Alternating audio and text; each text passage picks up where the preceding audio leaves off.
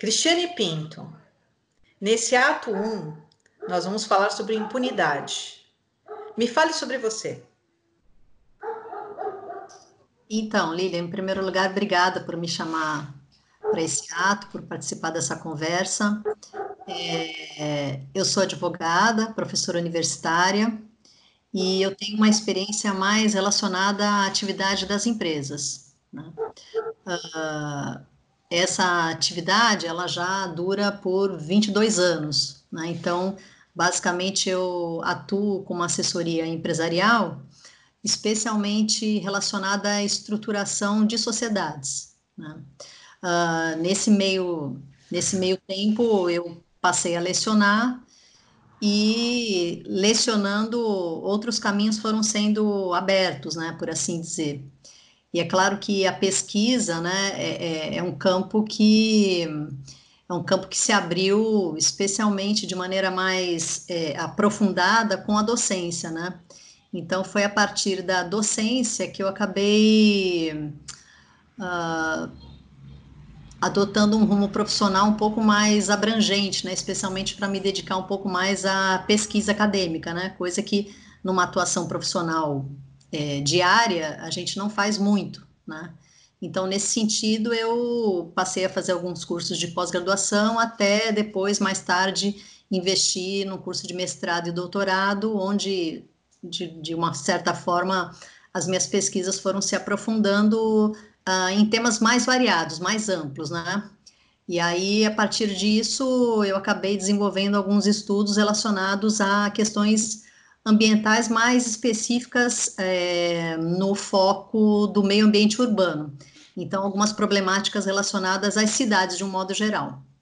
Então, tem sido esse o foco da minha pesquisa nos últimos anos. Dentro dessa sua pesquisa nos últimos anos, que você fala desse foco da questão ambiental nas urbanoides, vamos chamar assim, uhum. é, você acredita que há, dentro das regras estabelecidas, dentro da, dos códigos estabelecidos nas sociedades, é previsto esse convívio entre indivíduos e o meio?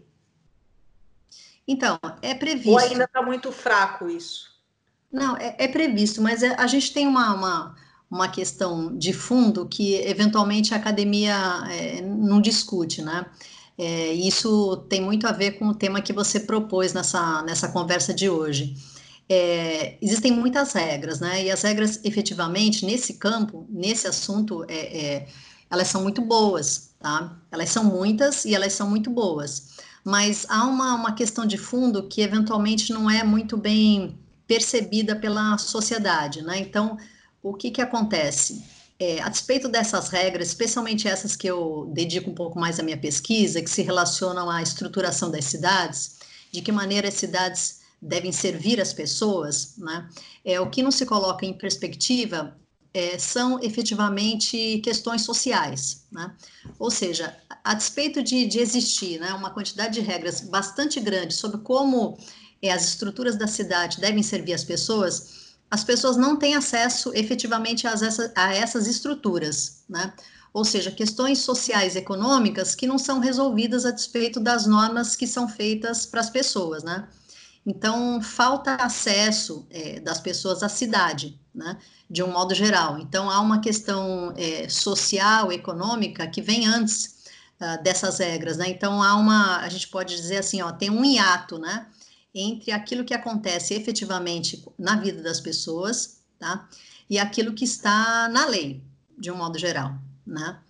Uh, isso representa é, um efeito muito ruim, né? Porque é, as pessoas acabam tendo uma crença que é muito comum e a gente escuta muito isso, né? Fora do ambiente técnico, né? As pessoas têm uma crença de que é, as regras que estão postas, tá? Elas necessariamente não precisam ser cumpridas, né? Porque elas não servem, de fato, a todos, né? Elas servem, eventualmente, a um grupo de pessoas, tá? E aí a gente passa a conviver com esse estado de impunidade que a gente comentava mais cedo, né? Ou seja, é, passou a ser alguma coisa um pouco naturalizada que as regras, ou algumas regras, efetivamente não são cumpridas mesmo, porque elas não são feitas para todas as pessoas, né? elas são feitas ou pensadas por um determinado grupo, né? Então a gente passa a, a, identificar na sociedade alguns comportamentos que são típicos dessa crença, né? De que, olha, é, eventualmente as regras podem ser cumpridas, porque o resultado prático é, ou não vai ser nenhum, ou eventualmente ele não me atinge, porque eu sou eventualmente de uma classe determinada da sociedade, né? Então, é, é a, a, realidade que a gente tem é essa mesmo, né? Então, o, o caso brasileiro, falando de uma maneira mais ampla, ele é muito bom para a gente colocar esse, esse tema, né? Então, há um conjunto de regras basicamente bem vasto, grande e, e bom, por assim dizer, só que o problema é, se liga mais à efetividade dessas normas, tá? É, daí essa, essa dificuldade que a gente tem né, na compreensão do funcionamento do nosso sistema, principalmente do sistema judiciário, por assim dizer, né? Porque ele é feito por um grupo de pessoas que necessariamente não tem uma, uma ligação mais efetiva ou pessoas que estão um pouco descoladas né, da realidade social, da realidade social brasileira. É mais ou menos assim que eu penso, que eu vejo. Você acredita que essas pessoas que fazem as regras, por exemplo, elas enxergam situações como dos considerados invisíveis? É, hoje, é, basicamente hoje, nós estamos no dia 9 de abril de 2020. É, nessa data, nós tivemos uma retirada de pessoas que são viciadas em crack da zona, né, conhecida como Cracolândia, uh, no centro de São Paulo, elas foram retiradas para serem levadas para abrigos. Entretanto, dentro desse cuidado que existe, desse processo de isolamento, essas pessoas não havia o cuidado na hora da retirada dessas pessoas. E eram muitas, eram muitas. É e elas ocupavam os ônibus, né, que iam levá-las a um determinado abrigo, num certo desespero. Era como se elas quisessem sair dali, mas elas, enfim, elas não tinham é, é, como sair dali, sabe? É, então elas se amontoavam. Será que de repente o que falta para essas pessoas que fazem as leis é justamente enxergar os polos mais distantes da sua visão, do seu núcleo? É, então, nossa, essa é uma discussão super importante, né? Você sabe que hoje eu estava lendo alguns textos é, relacionados ao tema que você me propôs, né? E num desses textos eu, eu li algumas frases assim muito que me, que me tocaram muito, né? Uma delas falava o seguinte: olha, é, a lei ela hum, impede a justiça. Nossa. Isso é muito sério, né? Isso é muito sério. E esse tema, essa, essa frase, na verdade, ela estava no contexto de um artigo é, mais específico, mais específico do tema de direitos humanos, que tem muito a ver com o que a gente está falando aqui, né? Então, veja, é, a lei é, eventualmente ela impede a justiça. A justiça não como não, não a justiça institucionalizada, não o poder judiciário, mas a, a justiça efetiva, né? Então, olha, veja, a despeito do caso que você mencionou, é, daquelas pessoas estarem em, algum, em uma localidade que eventualmente não seria apropriada para elas, então aplica-se uma regra é, sem nenhuma lógica, né? Sem nenhum propósito, é, digamos assim, vai sem o seu real propósito, né? Qual seria o propósito? Proteger essas pessoas, né? Sim. Esse seria o propósito. Vamos proteger essas pessoas, vamos levar essas pessoas para um lugar mais digno. Isso efetivamente aconteceu? A regra, é, não, não, não aconteceu. A regra foi aplicada? Sim. Alguém violou a regra? Não mas ela não foi aplicada, é, ou seja, não se, não se concedeu uh, justiça para o caso, né? Justiça para o caso concreto. E é exatamente isso que a gente tem. Né? Eu, você me falando desse exemplo, eu lembrei de uma outra hipótese que, bem diferente dessa que você está mencionando, mas para a gente entender o que, que, é essa questão relacionada à aplicação da regra, né? Hoje estava é, é, a, a, imprensa estava noticiando o caso daqueles milhares de brasileiros que não vão conseguir, pelo menos a princípio, porque a regra é essa, não vão conseguir receber o auxílio emergencial porque o, o cadastro dessas pessoas do CPF é irregular ou está irregular, né? Então vejam, criaram uma regra, a regra é legal, né? Tá? Então uhum. foi criada uma regra e foi colocada, uh, foi colocada a, enfim, ela foi colocada para ser aplicada imediatamente onde o requisito de regularidade cadastral era impositivo. Se você não tem o seu, seu CPF regularizado, você não recebe o benefício. Agora, a, a, a, o, que a, o que a mídia é, é, discutia era, era, justamente o seguinte: olha, perguntaram para alguns representantes né, é, ligados à administração dessa, do pagamento desse benefício, e os representantes do governo diziam assim: não, mas nós estamos cumprindo a lei. A lei está sendo cumprida, as pessoas têm que ter o seu CPF regularizado. E aí, na, nas discussões que eu, que eu via hoje, as pessoas colocavam exatamente isso. Mas por que, que o CPF é um requisito? Por que, que o CPF é um requisito? Então, é, se, o, se essa questão não atinge a finalidade, que é fazer com que as pessoas não morram de fome, muda esse requisito. Uhum. Muda esse requisito, porque do contrário as pessoas vão morrer de fome, né? E aí, é, é, se a gente for perguntar, mas por que, que elas morreram de fome? Motivo do óbito: cadastro irregular. É exatamente esse. Então, ou seja, não há, é, é, em alguns casos, muita lógica no estabelecimento de algumas regras, ou eventualmente elas nem sequer são pensadas, né? Então, a lógica, ou seja, a justiça, né, o critério é, de justiça, eventualmente ele nem é levado em consideração, o que é uma loucura, né? O que é uma loucura, porque as regras elas deveriam servir ao bem-estar das pessoas, né? Isso necessariamente não acontece. Então, vejam, né? É uma, um dado. É, você citou o exemplo das pessoas, né?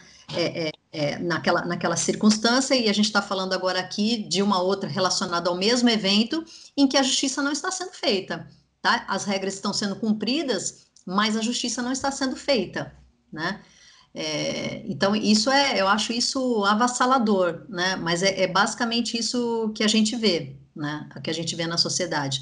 É, eu, eu, li ainda hoje um outro autor que ele falava o seguinte: olha, é, o cumprimento, mais ou menos o seguinte, o cumprimento de regras, ou enfim, a impunidade, ela é reveladora da moral das pessoas, né? Da moral. Então, eventualmente, quando você pensa numa regra determinada, tá? Ou na aplicação dessa regra, você está revelando um tanto do seu caráter, um tanto da sua moral, tá? Se você acha, então, né, que uma regra deve ser cumprida, independentemente dos efeitos que ela pode produzir, e aí a gente mencionou aqui dois efeitos avassaladores de questões sociais, quem é você, né? De que maneira, então, você representa o Estado, né? Então, eu acho que a gente está tendo esse diálogo de maneira muito forte nos dias atuais, né? especialmente por conta desse evento é, que, a, que a gente tem vivenciado. Né? Então, assim, esse tem sido o diálogo mais importante que eu tenho observado. Né? Então, regras eventualmente sendo criadas, sem que se verifique de fato né, qual é o efeito, uh, qual é o efeito mais importante que isso vai acarretar na vida de milhares de pessoas. Né? Tá? E o perigo disso é essa, essas situações serem naturalizadas, né? A exemplo daquilo que a gente já falava ainda há pouco sobre aquele senso, sobre o senso de moral, né? Ou sobre o senso daquilo que a gente considera como impunidade, né? A gente vai se acostumando com essas questões, né? Isso é terrível. Diante disso, então, Cristiane, a gente também pode entender, por exemplo, que as regras não são para todos? Ou temos regras demais? Não, eu não acho que a gente tem. Bom, olha, veja, isso é, é, complicado, né? Depende, depende muito do tema, quando a gente fala assim, né? Ah, existem muitas regras, mas existem alguns temas que é, essa quantidade de regras elas são requeridas. Então, necessariamente, não é um problema a existência de muitas regras. Não é um problema.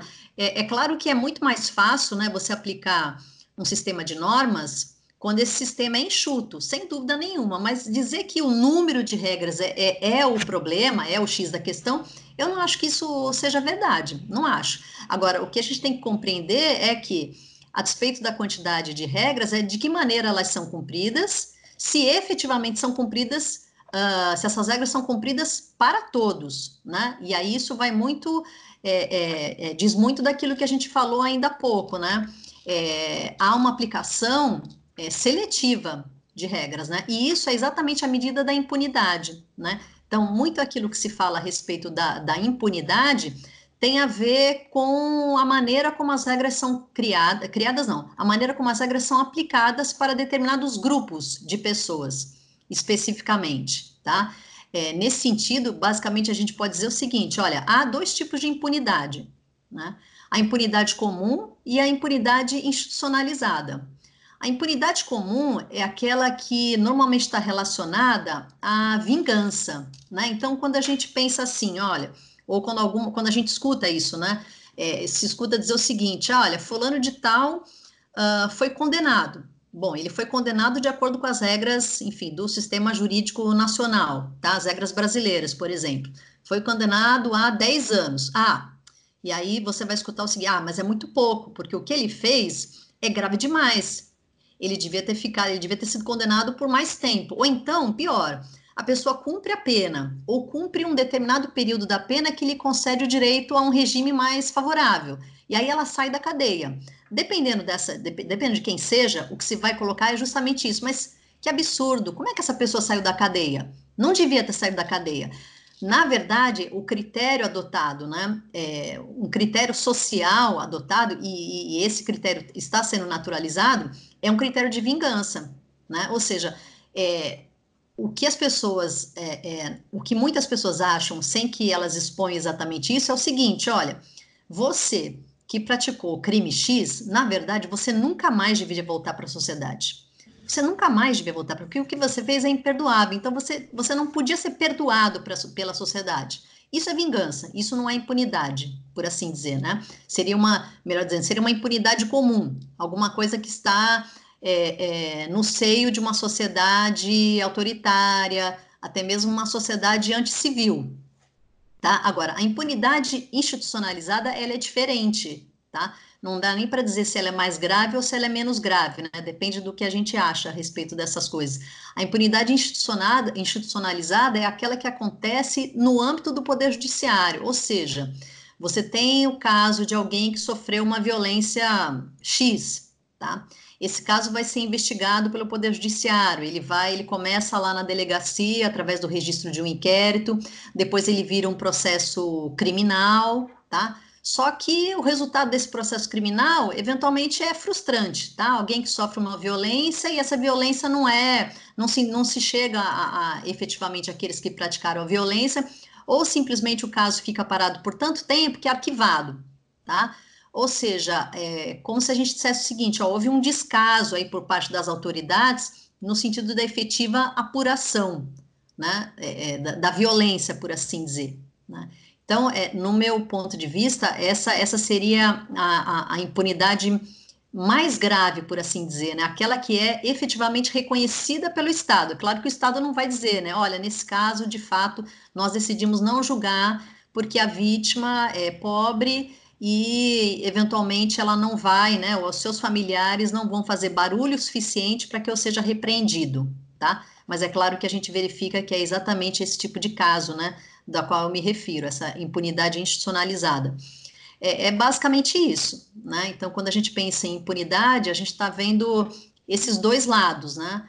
É, uma que é retrato é, daquilo que a sociedade efetivamente pensa, parte da sociedade efetivamente pensa, e outra que é representada né, pela, pelo um ato concreto do Estado, basicamente. Pegando esse gancho da, do que a sociedade pensa, Cris, é, muito se repete, principalmente na nossa sociedade brasileira, de que é, a pessoa pode até, o indivíduo ele pode não ser penalizado pela justiça dos homens, mas uh, com certeza não escaparia da justiça divina. Se usa muito a questão do divino, da relação com aquilo que não se pode prever, com o poder supremo, dentro dessa questão de justiça, ou ainda dentro dessa questão punitiva. Como que você enxerga essa relação religião-punição? E o perdão é, não, é, para mim são coisas assim absolutamente distintas. Elas jamais deveriam se misturar. Não há sistema de justiça que pode sofrer esse tipo de interferência, né? Aliás, o Estado brasileiro, sob regra, né, não tem, é, não, não deveria sofrer esse tipo de interferência, mas isso é alguma coisa que a gente vê muito claramente na, na, na sociedade, né? Eu acho que isso é, é, é, fruto mesmo de uma questão cultural é, muito séria, né, é, que é brasileira e é também né, é, verificada em outros, em outros lugares, né, mas é, eu acho que a gente ainda está numa fase, como a gente costuma falar, assim, de justificativa de direitos. O que que, o que, que isso significa? Olha, a gente ainda está numa fase que a gente precisa justificar o porquê que determinado bem deve ser protegido por uma lei, tá? Ou seja, isso é, é terrível, né? Porque se você ainda precisa justificar, e essa, essa é uma temática dos direitos humanos também, né? Ou seja, o tempo todo, né, é, os defensores dos direitos humanos, eles precisam justificar, olha, é necessário sim ter regras protetivas para os detentos, porque eles são pessoas, né? Então, ou seja, essa justificativa, né? Não, essas, essas pessoas merecem proteção. Ou em qualquer outra, qualquer outra temática, olha, a mulher merece proteção, como se isso não fosse óbvio. Né? Então, esse, esse é um problema é, é, que a gente verifica né, na sociedade brasileira. A gente ainda está nessa fase de ter que justificar determinados direitos, né? E esses direitos não é qualquer direito que a gente está falando, né? A gente está falando da ordem de direitos humanos, ou seja, é, é uma fase muito anterior, né? De reconhecimento, é, é, de reconhecimento social, né? Então, é, é, ou seja, as pessoas ainda justificam que determinados direitos devem ser tutelados ou não de acordo com questões religiosas. Então, eu acho que isso demonstra uma sociedade ainda muito atrasada, né, nesse aspecto, no aspecto de reconhecimento de direitos. Eu não estou dizendo que isso está certo ou que está errado, mas, sob o ponto de vista do ordenamento jurídico, sem dúvida nenhuma, é um atraso.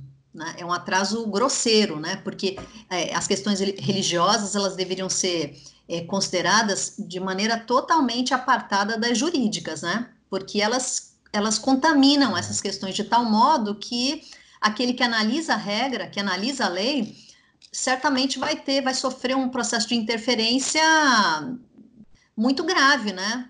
Que provavelmente pode redundar numa grande injustiça, num caso concreto. Então, é, é, é, parece alguma coisa muito óbvia, mas a gente tem que afirmar mesmo, né? Então, questão religiosa jamais deveria estar atrelada ou associada a uma questão de justiça, né? No sentido mais, é, mais estrito da, da palavra. Né? Eu acho muito complicado essa questão, né? Me fez lembrar, inclusive, de, uma, de um debate também atual, atualíssimo, aliás, é, relacionado ao, ao possível número de mortos pelo, pelo vírus, né?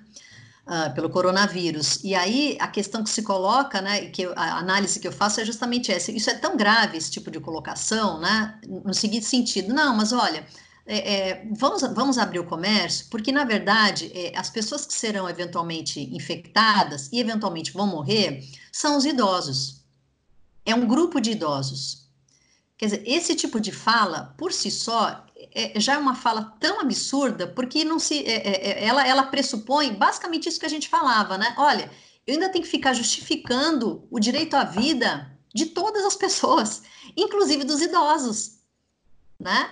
Por que, que em, em, que momento esse grupo de pessoas passou a ser menos importante do que o outro grupo? A justificar, não, mas se morrer, vai morrer uma porcentagem muito pequena. E, quem, e, e essas pessoas serão as pessoas com mais idade. E, e, a partir de que momento esse grupo de pessoas passou a ter menos direito à vida do que o outro grupo, do que todo o resto? Né? É, quer dizer, a gente está escutando isso, claro, né? É, muita gente se, se contrapõe a esse discurso, obviamente, mas isso está sendo repetido de uma forma tão intensa que parece é, é, exatamente que essas pessoas não têm direito à vida. Ou então o direito delas é menor do que o meu, do que o seu, que temos menos idade, né? Que não, somos, não estamos ainda nessa categoria. Eu não sei, eu não sei o que, que você é, pensa a esse respeito, né? Mas isso é uma coisa que tem me chamado muita atenção acredito que dentro dessa, dessa discussão, uh, as pessoas elas ainda falam, não só porque é o grupo mais sensível, um, dos grupos mais sensíveis, né, a, a respeito da contaminação, mas eu acho que ainda se tem um pensamento de, bom, se é uma pessoa idosa, ela já viveu muito. Então, se ela já viveu muito, teoricamente, se ela morrer, tá tudo certo. Eu sinto, é como se sentisse nesse sentido. A propósito, você perdoa? Claro. Lógico. Perdão. Ai, qual circunstância? Que pergunta difícil. Qual constância? ah, com qual constância? Sim, você perdoa sempre ou às vezes? Eu não sei te dizer. acho que eu perdoo às vezes. não, veja, ó, eu acho que perdão é, perdão é diferente de desculpa, né? tá? Então eu acho o seguinte, eu desculpo o tempo todo, mas é, perdão é alguma coisa que está num patamar, eu acho até um patamar divino que eu não posso nem exercer, tá? Então eu acho que eu desculpo, porque perdão pressupõe uma conduta assim que eu não sei se eu tenho o, o poder de, de considerar ou relevar. Eu não acho que ninguém de novo, assim, voltamos à questão da intervenção divina é. relacionada ao perdão. Você Isso. se vinga? Quê? Você se vinga? Não. Nunca se vingou? Não, eu acho que não.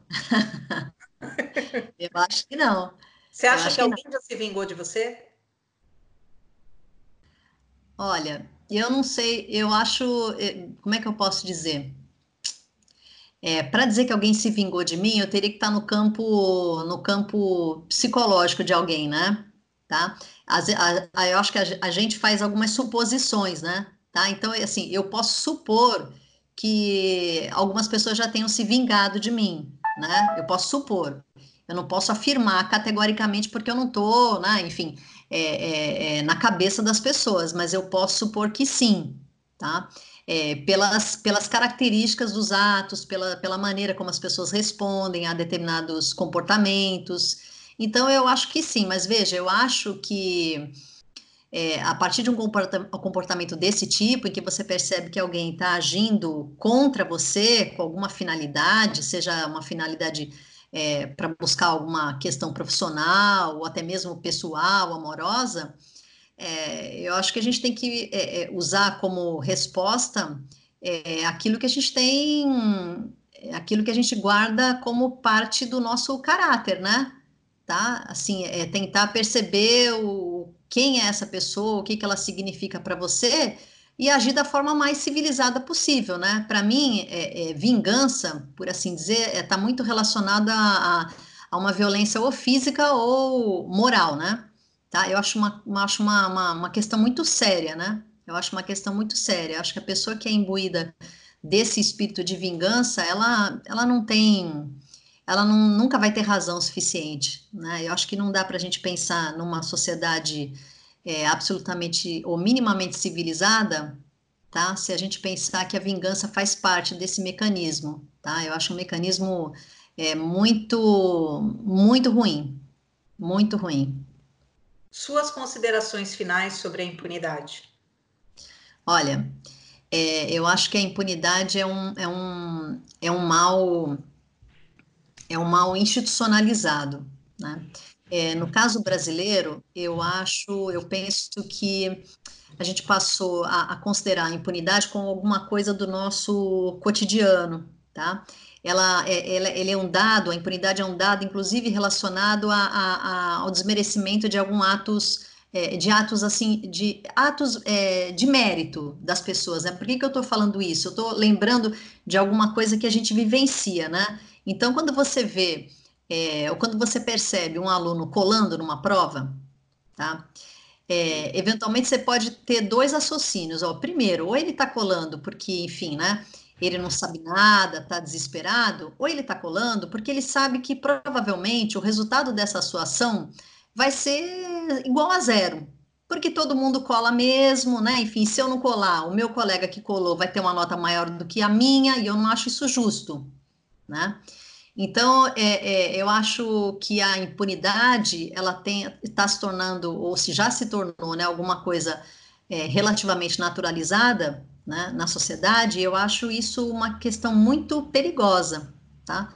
Muito perigosa, porque ela pode promover, se é que ela já não promoveu, né, um desajuste social muito grande, né?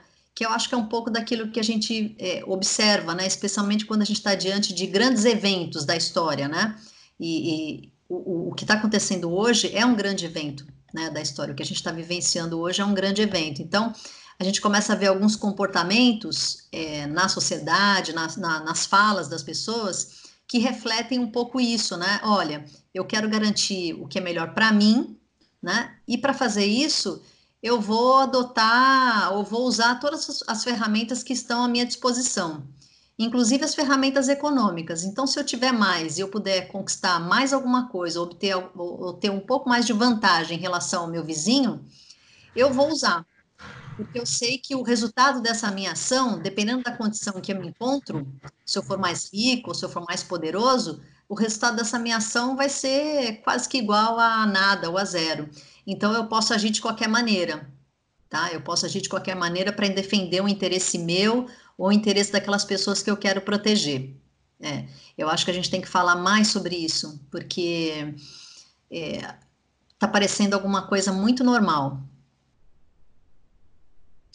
Nesse ato 1, Cristiane Pinto, sobre impunidade.